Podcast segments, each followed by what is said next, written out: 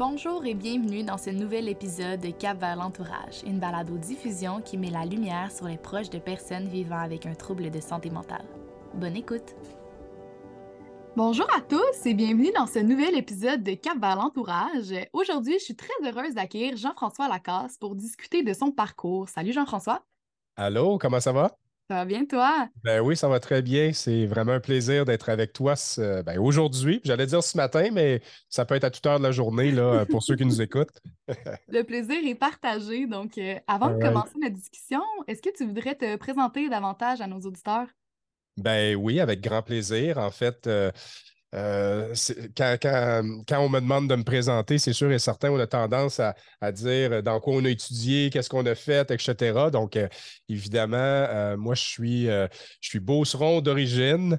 donc, évidemment, j'ai déménagé plusieurs fois quand j'étais, quand j'étais jeune. j'ai étudié en droit à l'Université Laval. j'ai pratiqué, j'ai pratiqué à peu près 4-5 ans avant de me rendre compte que euh, ce n'était pas nécessairement euh, la voie à suivre pour moi. Euh, quand je regardais des avocats avec plus d'expérience, je les regardais à 55, 60 ans, je me disais, «Hum, non, c'est pas de ça que je vais avoir l'air à cet âge-là, sans, sans, nécessairement juger leur pratique, mais des fois, on emprunte un chemin, puis on se rend compte que euh, le côté pratique versus euh, tout le, côté qu'on étudie, euh, ça ne nous convient pas. Fait qu'à un très jeune âge, j'ai quand même dû faire face à une décision très importante, c'est-à-dire de euh, mettre de côté euh, ce dans quoi j'avais investi beaucoup de temps au fil des années. Euh, c'était une grosse décision, mais en même temps, c'est ça. je ne me voyais pas faire ça là, pendant très longtemps. je dirais même que moi, j'écoutais des films d'avocats quand j'étais plus jeune les films comme L'idéaliste, Les hommes d'honneur, puis euh, j'étais beaucoup inspiré par euh, un peu le concept de la veuve et l'orphelin, mais je me suis rendu compte que sur le terrain, ce n'était pas tout à fait ça. Donc, euh, j'ai l'impression que c'est pour ça que la vie m'a amené ailleurs. j'ai croisé la route de quelqu'un à un moment donné qui m'a expliqué des concepts extra simples en matière de finances personnelles. Puis euh, à ce moment-là, je me suis dit, Caroline, je suis avocat, je n'avais pas ces, connaissances-là. Euh, la santé financière, c'est quand même très important. Euh, je trouve qu'elle est aussi un peu déficiente au Québec pour différentes raisons, mais tout ça pour dire, quand on m'a présenté euh, ces concepts-là, euh, je me suis dit, crème, si moi je ne savais pas ça, il y, a, beaucoup de gens qui euh, auraient tout intérêt à connaître ces concepts-là. Donc, je me suis redirigé dans le domaine des services financiers par la suite pour aller éduquer, éduquer les familles à, à, bien éliminer leurs dettes, à mettre de l'argent de côté, etc. Fait que encore là, j'étais en affaires pour les dix premières années à peu près de ma vie. Puis, euh, quand est arrivée la crise financière euh, de 2008, euh, je me suis questionné beaucoup. J'étais obligé de mettre trois fois plus d'énergie pour en arriver au même résultat. Donc, c'est à ce moment-là que j'ai cogné à la porte d'une grande institution financière ici au Québec qui est Desjardins. Et pendant les 10, 11 années qui ont suivi, j'ai gravi les échelons de cette belle et grande organisation-là. Euh, jusqu'en 2018, euh, pas 2018, mais 2020, j'ai occupé un poste de planificateur financier au développement des affaires pour euh, les entrepreneurs et les gens d'affaires.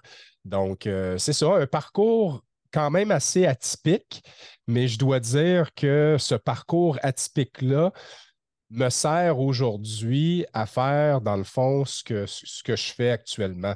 Euh, je n'ai jamais rêvé de devenir euh, conférencier, ça n'a jamais fait partie euh, de mes plans.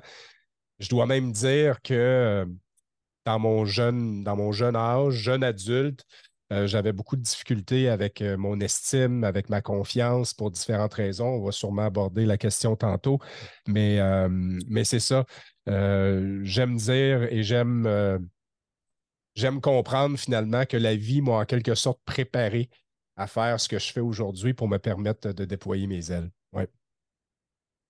Très bien dit, un beau parcours effectivement assez atypique. Oui.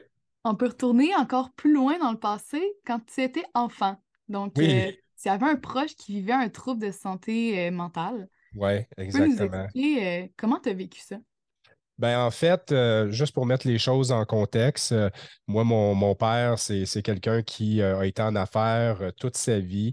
je parlais que j'avais, on avait déménagé beaucoup il y a quelques instants. En fait, pour être en mesure de le suivre dans ses projets, ben, on, a déménagé aux États-Unis pendant, pendant six ans. puis mon père, tu sais, dans le fond, a toujours eu, en fait, en fait, il y a eu beaucoup de succès, mais ces insuccès l'ont aussi amené dans des zones d'ombre un petit peu plus, euh, un petit peu plus sévères.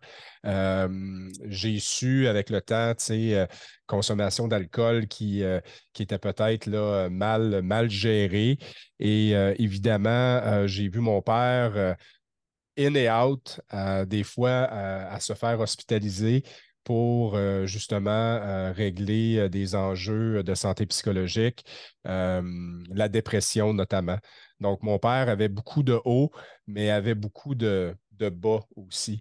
Donc, c'est sûr et certain qu'à un très jeune âge, ben, j'ai été témoin de tout ça. c'est sûr et certain, ce n'est pas, pas toujours évident parce que c'est toujours sensible.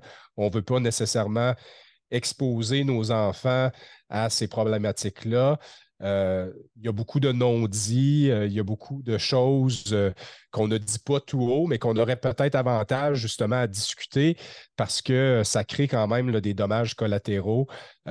moi, je dois même dire qu'au fil du temps, ça a en quelque sorte teinté la relation que j'aurais pu avoir avec mon père. c'est quand tu es jeune, puis tu fais face, dans le fond, à, ces, événements-là. Tu ne comprends pas très bien.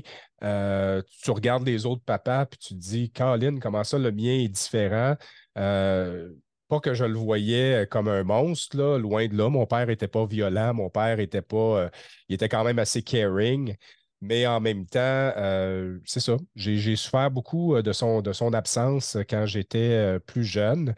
Puis un petit peu plus tard, euh, je dirais, j'avais à peu près 16-17 ans. Mon père euh, s'est séparé de ma mère temporairement. Ils ont vendu, euh, ils ont vendu le commerce, ils se sont séparés les biens. Puis là, mon père est parti vraiment dans, une, dans une spirale extrêmement, comment je pourrais dire, on le comprenait vraiment plus. Là. Et évidemment, euh, ce qu'on s'est rendu compte finalement, c'est qu'il euh, y avait euh, un trouble bipolaire. Donc, ça l'a tellement été, comment je pourrais dire, éprouvant cette période-là. Ça l'a même pris un ordre de la cour à un moment donné pour être en mesure de le faire intercepter, puis qu'il puisse recevoir finalement les bons soins. Donc, cette partie-là là, de mon enfance, euh, je suis un peu marqué au fer rouge par rapport à ça.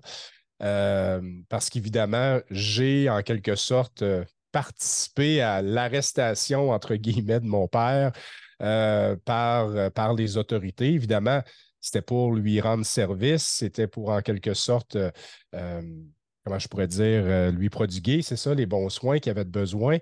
Mais en même temps, j'ai tout le temps traîné une espèce de sentiment de culpabilité par rapport à ça. Et suite à ça, ben, mon père allait super bien. Euh, évidemment, il a été traité, il a, reçu, euh, il a reçu la médication appropriée, mais en même temps, c'est demeuré un sujet extrêmement tabou dans notre famille. C'est comme si on ne voulait pas aborder cette question-là. Et pourtant, euh, écoute, c'est sûr qu'avec l'expérience que j'ai aujourd'hui, je pense que des fois, de dire les vraies affaires, de mettre des mots sur des mots, d'être en mesure de mieux comprendre, euh, puis même pour lui, je pense que ça aurait été bien qu'on aborde cette question-là, mais on a souvent l'impression, pas l'impression, mais on a souvent tendance à vouloir partir à la course puis pas aborder la question, alors qu'il y a une grande force dans la vulnérabilité.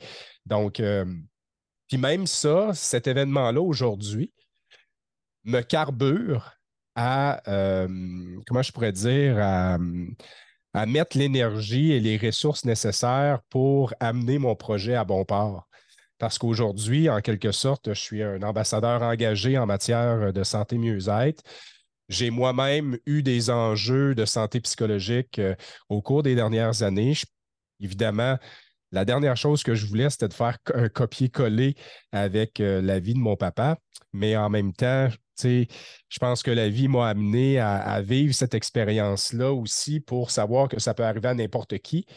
Et ben, aujourd'hui, c'est la raison pour laquelle je suis un peu euh, en mission pour euh, démocratiser ce sujet-là et le rendre davantage accessible, autant dans nos maisons, dans nos, euh, dans nos écoles, puis dans nos organisations. Ben oui, tout à fait. Tu parles du non-dit. Est-ce que tu penses qu'il y a des trucs que tu aurais pu savoir, des choses qui auraient pu être abordées spécifiquement dans ta famille qui auraient rendu comme l'événement peut-être moins, moins dur pour un enfant? Ben, tu sais, je pense que euh, cet épisode-là, ça a été euh, un coup extrêmement dur pour notre, pour notre famille. Euh, on aurait eu tous avantage, je pense, à recevoir de l'aide d'une certaine façon, de l'aide psychologique.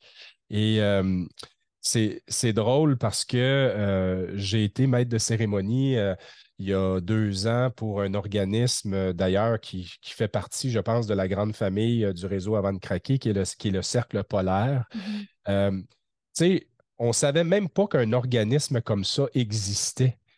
Donc, évidemment, si on avait eu cette information-là, possiblement que ma mère aurait pu être suivie, ma sœur, peut-être même moi également, parce que quand quelqu'un vit un enjeu de santé psychologique, oui, il y a la personne, mais il ne faut pas oublier non plus les gens dans l'entourage de cette personne-là parce que ça fait des vagues, ça fait des remous aussi euh, dans, leur vie. Et euh, si c'était si c'était à recommencer, euh, c'est clair, net et précis que je pense je pense que de, de recevoir de l'aide comme personne qui côtoie euh, quelqu'un qui a des enjeux de santé psychologique, là, ça aurait été euh, vraiment bénéfique. Là, euh, mais c'est ça. Malheureusement, moi, je, prétends que les ressources sont là, mais c'est parfois difficile de savoir quelle ressource est, est appropriée pour notre situation. Mais, mais c'est ça. je pense que. Puis, puis le fait d'en parler aussi, ça, c'est quelque chose qui, aurait dû être fait. Euh, encore là, je veux dire, nos, parents ont reçu euh, une éducation un peu différente par rapport à la nôtre. Euh, je, pense que la, génération des, baby boomers, c'est ce genre de situation-là. On voulait plutôt balayer ça sur le tapis. que c'est pour ça que le travail que vous faites aujourd'hui, le travail que je fais, euh, le travail que d'autres organisations font, il est drôlement important parce que euh, ces dommages collatéraux-là nous marquent. Euh, et ben, si à un moment donné, c'est vraiment important aussi de faire la paix avec ça. Et ben, c'est pour ça que de, sensibiliser, d'éduquer, de fournir les ressources appropriées, c'est vraiment nécessaire parce qu'on n'est pas obligé de passer par là. C'est sûr que il y a des moments plus difficiles, mais euh, après chaque tempête, le beau temps revient. Euh, mais c'est important d'être outillé là, pour passer à travers justement ces moments plus euh, turbulents-là. Là. Ah oui, puis c'est tout là la pertinence de ce qu'on fait, même aujourd'hui avec le balado, justement. exactement. Puis je, je, tiens à vous reconnaître pour ça. Bravo pour tout le travail que vous effectuez. Euh, j'adore votre, votre organisation et euh, surtout le dévouement euh, des personnes en place. Donc, bravo. Mais oui, on te retourne les compliments, Jean-François. Merci. Donc, plus tard dans ta vie, si on évolue un peu, tu partages souvent dans tes témoignages que tu as fait un atterrissage forcé. Oui. Est-ce que tu peux nous expliquer qu'est-ce que c'est exactement pour toi un atterrissage forcé? Ben, en fait, d'abord et avant tout, je tiens à dire que je ne suis pas un pilote d'avion. Hein. Comme vous avez pu le voir, euh, euh, j'ai été avocat, j'ai pratiqué euh, ensuite dans le monde de la finance comme planificateur financier. en fait, tantôt, je disais que j'ai moi-même vécu un enjeu de santé psychologique. C'est apparu, c'est ça, au printemps 2018. Et évidemment, ma vie s'est littéralement arrêtée. Euh, au risque de me répéter, je, pensais que ça arrivait juste aux autres. Je ne voulais pas répéter le même pattern que mon père nous avait fait vivre en quelque sorte. Puis finalement, ben, euh, c'est ça. la, réalité m'a rattrapé. J'aime dire que j'ai cultivé un terrain propice à l'apparition de ma dépression au moins cinq ans auparavant parce que tu ne te réveilles pas du jour au lendemain, puis tu es en épuisement, en burn-out ou en, dépression. Donc, euh, de cette expérience-là, euh, évidemment, je me suis retrouvé chez nous euh, où ce que la Terre a arrêté, où ce que j'ai perdu mes repères. Je me suis retrouvé chez nous toute seule le premier mois à me sentir un peu comme une larve jusqu'à temps que la médication fasse effet. Et durant l'été, bien évidemment, il y a eu un, processus de reconstruction et euh, je venais à peine de reprendre du mieux que après ça, je me suis séparé après 15 ans de vie commune. Puis, euh, tu sais, on parle de santé psychologique, de dépression, tout ça, mais il faut aussi euh, comprendre que quand on a des enjeux, soit avec notre emploi, avec notre couple, avec nos relations, avec, tu sais, ça crée, crée une santé psychologique qui est un petit peu plus fragilisée. Puis après avoir traversé, euh, encore une fois, euh, cet orage-là, euh, il y a un moment donné, ben, je me suis assis, j'ai pris du temps pour moi, puis j'ai commencé à écrire, j'ai fait des jeux de mots. j'ai écrit sur une feuille atterrissage forcé égale dépression la valise, qu'est-ce que tu transportes, la tour de contrôle, tu es sur quelle fréquence, euh, bon, les turbulences, le plan de vol. Euh, et, j'ai commencé à m'amuser comme ça dans une période d'introspection quand même assez importante. Puis, euh, je suis parti en voyage par la suite toute seule pour la première fois de ma vie. Et quand j'ai pris l'avion, je ne l'ai pas pris de la même façon. Et je suis revenu de ce voyage-là avec 150 pages de notes où j'avais fait vraiment. Euh, j'ai fait une lecture de ma boîte noire essentiellement parce que quand il arrive un atterrissage forcé, slash dépression, épuisement, ben, c'est sûr et certain qu'en faisant une lecture de ta boîte noire, ben, pour chercher à comprendre qu'est-ce qui s'était passé, ben, c'est pour essentiellement éviter un copier-coller dans ta vie. Et de ces notes-là euh, est née une conférence en 2019, alors que je travaillais toujours chez Desjardins. Et euh, cette conférence-là, je l'ai intitulée euh, y a-t-il encore un pilote dans l'avion? Parce que euh, d'abord, c'est un signal de détresse en aviation. Et y a-t-il encore un pilote dans l'avion? Ben, c'est parce que pendant plusieurs années, j'estime que j'étais sur le pilote automatique et que je me suis auto-piégé essentiellement pour, en quelque sorte, vivre cette épreuve-là euh, qui, a été pour moi mon atterrissage forcé. Puis après avoir, tu sais, c'est sûr que je viens du domaine légal, donc euh, des fois, ben, tu sais, je cherche à appuyer euh, ce que, ce que je vis par des statistiques, par des éléments. Et là, j'ai constaté, en tombant sur une étude de Deloitte, entre autres, que 500 000 travailleurs par semaine au Canada vivaient une forme d'atterrissage forcé dans leur vie. Et ça m'a littéralement renversé parce que je me suis dit, finalement, je ne suis pas tout seul à vivre ça. Et, c'est là que ça m'a inspiré à vouloir créer un environnement où j'allais en quelque sorte fédérer des gens ou rassembler des gens qui, allaient, qui, ont déjà vécu un épisode similaire et qui avaient envie de se partager euh, des ressources, partager des trucs, partager des apprentissages, c'est quoi les pièges euh, qu'il a éviter, c'est quoi les. Euh, euh, c'est quoi, dans le fond, les, outils qu'ils peuvent utiliser? Et c'est là que Mayday Mayday est né en, 2020, janvier 2020. Mayday Mayday, c'est un jeu de mots. Dans le fond, c'est Mayday, le deuxième Mayday, c'est M apostrophe A-I-D-E-R. C'est comment je peux m'aider pour autant que possible éviter un Mayday. Donc, euh, c'est clair que c'est impossible d'éviter les turbulences de la vie. Mais quand ils vont se, présenter à nous, par contre, quels sont les outils qu'on a, quelles sont les ressources qu'on connaît? Et je pense que ça, à moyen long terme, ça peut faire une énorme différence dans la vie des gens. Fait qu'aujourd'hui, ben, euh, je donne des conférences euh, en entreprise. Euh, je fais des ateliers. J'ai un atelier qui s'appelle Check tes lumières. Euh, Check tes lumières, dans le fond, c'est un outil qui existe en santé mentale euh, qui nous permet de mesurer notre baromètre psychologique. J'ai transposé cet outil-là, dans le fond, un peu comme un pilote d'avion. C'est-à-dire, dans un simple coup d'œil, on est capable de voir dans quelle zone de couleur on se retrouve. Puis, dépendamment de la zone de couleur, ben, il y a les stratégies qui sont proposées. les stratégies sont simples. C'est juste que si on ne prend pas la peine de mesurer son baromètre psychologique une fois de temps en temps, ben, c'est difficile d'appliquer les stratégies qui sont simples.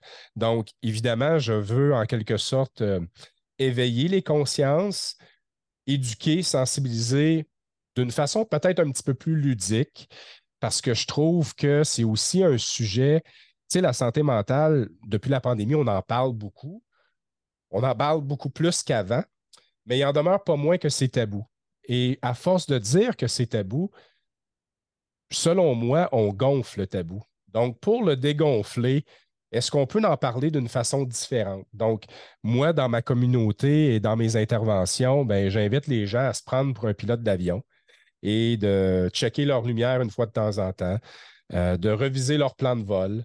Euh, et euh, à travers ces, analogies, analogies-là, je trouve qu'on vient en quelque sorte désamorcer tout, le phénomène mélodramatique par rapport à, ce délicat sujet-là. Donc, c'est ce que je fais aujourd'hui. Mon atterrissage forcé, finalement, a été un cadeau mal emballé. Euh, et, même, je dois dire, j'ai revécu une période extrêmement turbulente durant la pandémie euh, parce que euh, moi, je me suis lancé en affaires au mois de février 2020 pour aller donner des conférences en entreprise. Et là, un mois plus tard, je me suis retrouvé chez nous, plus de job, plus de salaire, plus de ressources, puis pas, plus de contrat parce que tout, tout avait fermé. Et c'est là que j'ai utilisé les réseaux sociaux pour, euh, en quelque sorte, faire aller euh, mon initiative, mon brand, mes idées, mon message. Et grâce à ça, ben, ça m'a permis, évidemment, d'en vivre maintenant aujourd'hui. Mais cet outil-là, je ne l'avais pas en 2018. Par contre, cet outil-là, en, janvier 2022, quand la cinquième vague est arrivée, l'utilisation de cet outil-là m'a permis de m'observer davantage, d'aller chercher de l'aide beaucoup plus rapidement et après coup, être en mesure d'en parler et j'ai pu reprendre de l'altitude à une vitesse grand V et j'ai encore une fois appris de cette situation-là. Fait que hum, c'est à peu près ça. Oui, c'est vraiment génial comme concept. Et euh, comment est-ce que ton, ton entourage, autant ta famille, milieu du travail, comment est-ce qu'ils ont réagi à ton atterrissage forcé, mais aussi tout ce qui en a découlé, tu sais, la création de Médé Médé, ah, ton changement de vie? Ben écoute, tu sais, c'est sûr que quand j'ai vécu mon atterrissage forcé, première, première des choses, j'ai été extrêmement bien entouré. D'une part, de mon programme d'aide aux employés chez Desjardins. Euh, j'ai été traité aux petits oignons, sincèrement. Euh, évidemment, dans ma garde rapprochée, euh, mon ex-femme dans ce temps-là, des amis proches, tu sais, je veux dire, ça allait, ça allait relativement bien. Je suis quand même en mesure d'observer qu'on avait de la difficulté à en parler. OK? Donc, encore là, c'est pour, pour vous dire que ce n'est pas nécessairement évident. Suite à ça, bien évidemment, je suis retourné sur le marché du travail. Euh, je suis retourné, par contre, avec des lentilles qui sont différentes. Je voyais des choses que je ne voyais pas avant. Euh, c'est-à-dire euh, des gens qui couraient partout, des gens qui ne prenaient pas de pause, des gens qui, dans le fond, avaient peut-être une santé psychologique un petit peu fragilisée parce que c'est pas évident de nos jours. C'est impossible de toujours être dans le vert là, si je fais allusion à mon fameux tableau de bord. Euh, on, oscille souvent entre des couleurs vertes, jaunes et oranges. Et quand on est dans le rouge, ben là, c'est important d'aller euh, chercher de l'aide d'un professionnel de la santé. Mais ceci dit, euh, quand je me suis lancé en affaires, écoute, c'est parce que quand tu un projet de, quand tu as un projet en tête, tu as de la difficulté au début d'expliquer ta vision des choses, tu as de la difficulté au début de, d'amener vraiment les gens dans, ton univers. Et c'est sûr et certain que le fait de, quitter un emploi stable, un fonds de pension, de la sécurité, pour devenir conférencier, faire de la prévention, de la sensibilisation dans nos organisations. Premièrement, ça prend du culot de, euh, de sauter en bas de l'avion, pas de parachute, puis construire un avion en vol. Mais en même temps, c'est sûr que ça l'a inquiété des gens dans mon entourage. Pourquoi? Ben, je vous ai parlé de l'historique familial qu'on a eu. Mon père qui a vécu des atterrissages forcés à répétition. Mon père qui a aussi souffert, ou du moins a reçu un diagnostic de bipolarité. C'est sûr et certain que dans mon entourage immédiat, j'ai senti et j'ai aussi su pendant la pandémie qu'on pensait que j'étais comme mon père. Euh, donc, évidemment, ça, ça a été extrêmement difficile pour moi, mais en même temps, je peux comprendre parce que j'ai été placé dans des conditions extrêmes durant la pandémie. J'ai dû même utiliser mes économies pour survivre, euh, mais en même temps, je savais parce que à chaque fois que je donnais des conférences, les gens venaient me voir pour me dire Hey, Jean-François, moi aussi, j'ai déjà vécu un atterrissage forcé ou je connais quelqu'un qui en a vécu un. Et je voyais la réaction des gens. Je voyais qu'ils utilisaient même mon langage pour être en mesure de parler de santé mentale de façon différente. Fait que je savais que c'était juste une question de temps avant que je puisse prendre mon envolée, si on peut dire.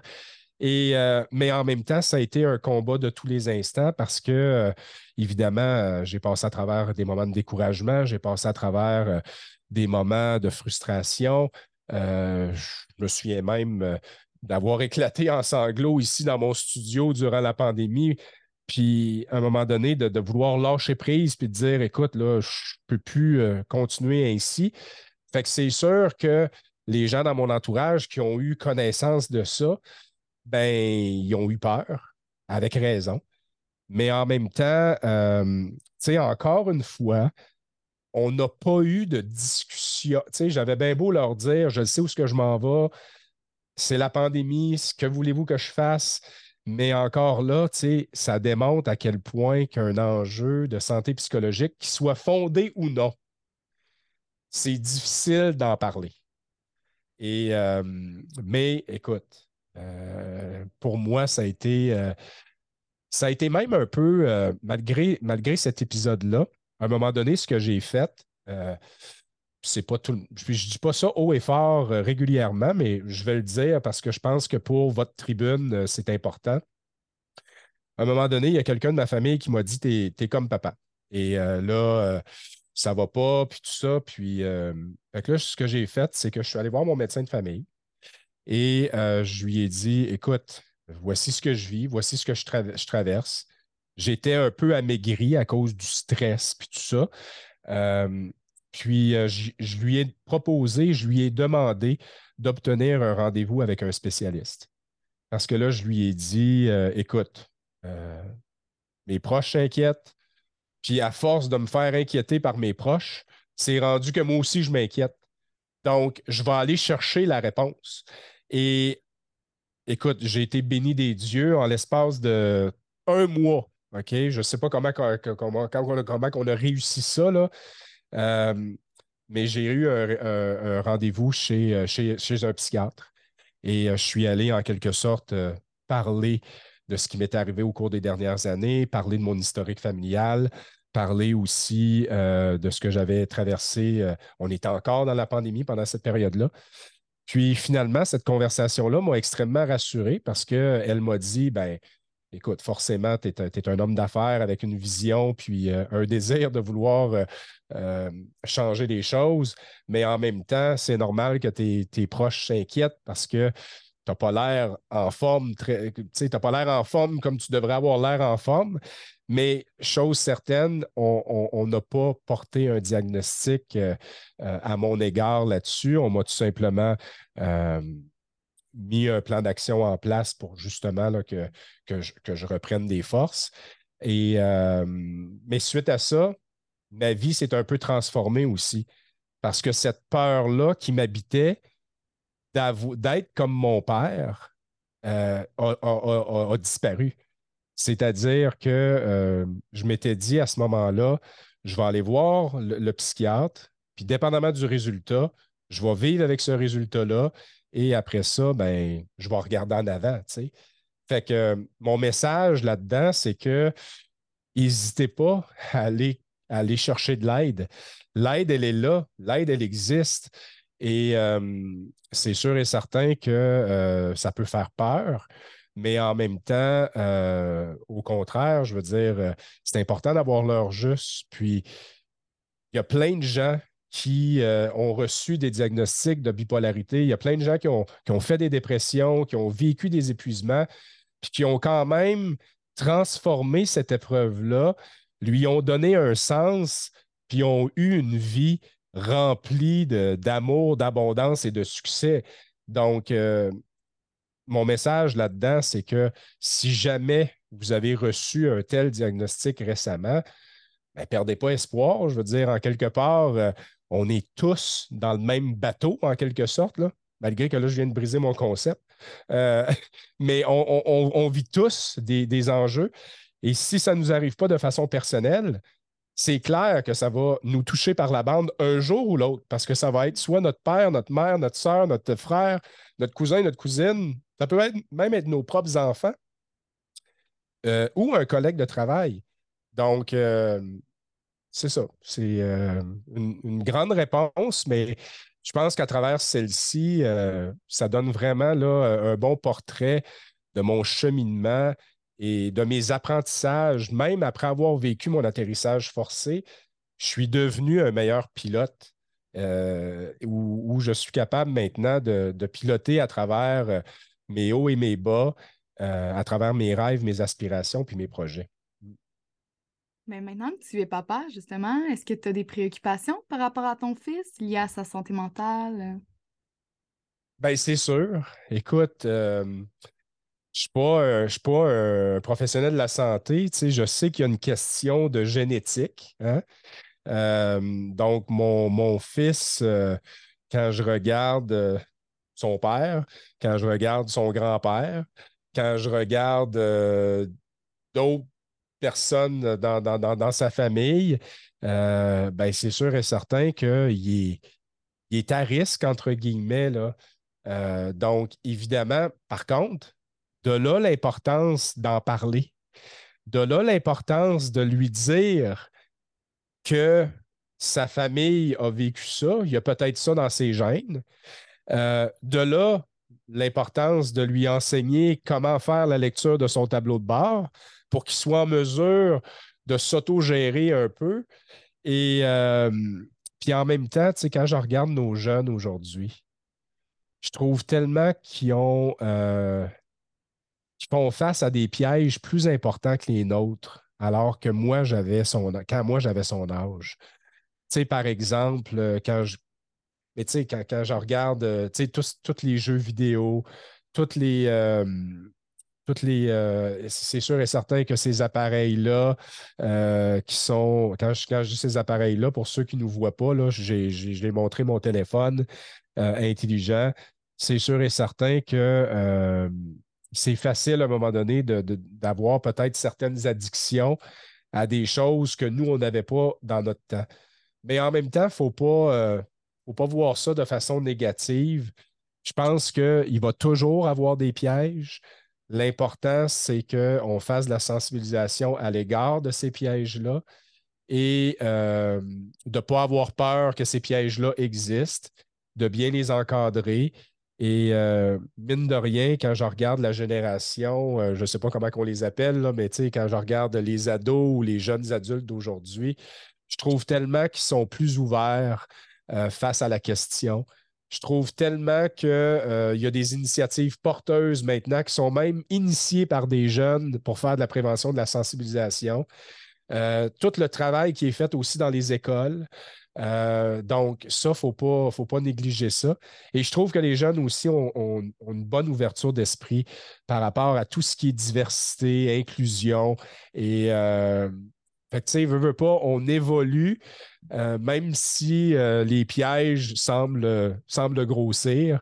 Fait que l'idée, c'est quand même avoir confiance en la prochaine génération. Et moi, je suis convaincu que dans la prochaine décennie, le discours entourant la santé psychologique va vraiment changer grâce à, du travail de collaboration puis de co-création entre les organismes puis entre les initiatives qui sont porteuses pour justement qu'on puisse enfin euh, briser ce tabou-là et euh, le dégonfler au complet. Là. Donc, pour finir, justement, super lié avec ce que tu dis, est-ce que tu aurais un, message en particulier que tu aimerais faire passer à nos auditeurs pour aider à peut-être faire changer les regards sur la santé mentale? Ce qui monte, c'est euh, une très bonne question. Mais j'ai une phrase qui résonne très fort en moi depuis quelques mois. Cette phrase-là, c'est Tout progrès débute par se dire la vérité. Tout progrès débute par se dire la vérité, c'est-à-dire se dire la vérité entre membres d'une famille, euh, se dire la vérité comme société, c'est-à-dire que ces enjeux-là sont là, sont importants. Et, euh, et, si on continue à faire les choses tout le temps de la même façon, on va toujours avoir les mêmes résultats.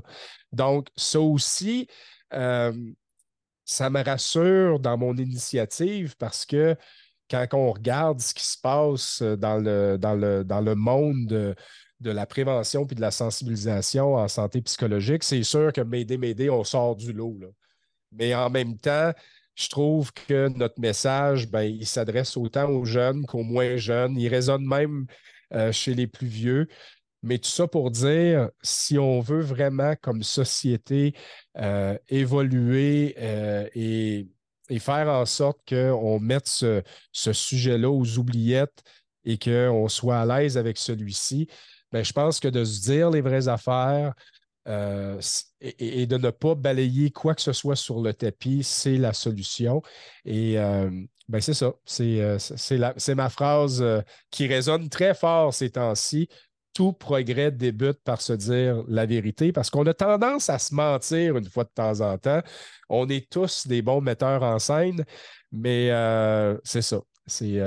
Et, l'autre phrase que je pourrais rajouter en terminant, et ça ne vient pas de moi, euh, c'est une phrase de Nelson Mandela. C'est l'éducation est l'arme la plus puissante du monde. Donc, c'est important d'éduquer, sensibiliser euh, les générations euh, futures, mais aussi la présente génération. Et c'est ce qu'on fait avec brio et c'est ce que vous faites aussi avec brio. Donc, euh, quand, quand, on a ces, ces outils-là, ça change tout. Même si ce n'est pas sexy, la prévention, je pense qu'il faut que ça le devienne. Et ben, c'est ça. C'est de très beaux messages. Merci. Donc, euh, sur ça, merci à toi beaucoup d'être là, d'avoir pris part à cet épisode de Cap Entourage, puis nous avons partagé ton vécu, puis nous avons appris plein de choses intéressantes. Parfait. Puis je dirais juste en terminant, si jamais il y a des gens qui nous écoutent puis ils aimeraient avoir cet outil-là, -là, c'est disponible de le retrouver euh, au www.jflacasse.com. C'est gratuit. Vous pouvez euh, l'imprimer, le garder sur votre téléphone, l'avoir en version PDF en couleur. Euh, amusez-vous avec ça. Checkez vos lumières une fois de temps en temps et permettez-vous justement là, de, c'est ça, de voir, de voir ce sujet-là différemment. Puis je suis convaincu que ben, c'est ça. ça, peut être, ça peut être le fun de parler de santé psychologique et c'est ce qu'on ce va travailler euh, au cours des prochaines années, à, multiplier les démarches et les initiatives, puis à travailler avec des organismes comme le vôtre pour justement faire une différence euh, à moyen terme. Merci beaucoup, vraiment encore, et euh, au plaisir de discuter à nouveau dans le futur. Super, merci pour ton temps et ton beau sourire. bye bye. Bye bye. Merci d'avoir écouté ce nouvel épisode de Balado Cap vers l'entourage. Pour en savoir plus sur les services offerts par le réseau Avant de craquer, visitez avantdecraquer.com. Vous pouvez également suivre le réseau Avant de craquer sur les différents réseaux sociaux au arrobase avant de craquer. Parlez-en autour de vous. Envoyez-nous vos commentaires. Ensemble, mettons la lumière sur les membres de l'entourage et brisons les préjugés entourant la maladie mentale.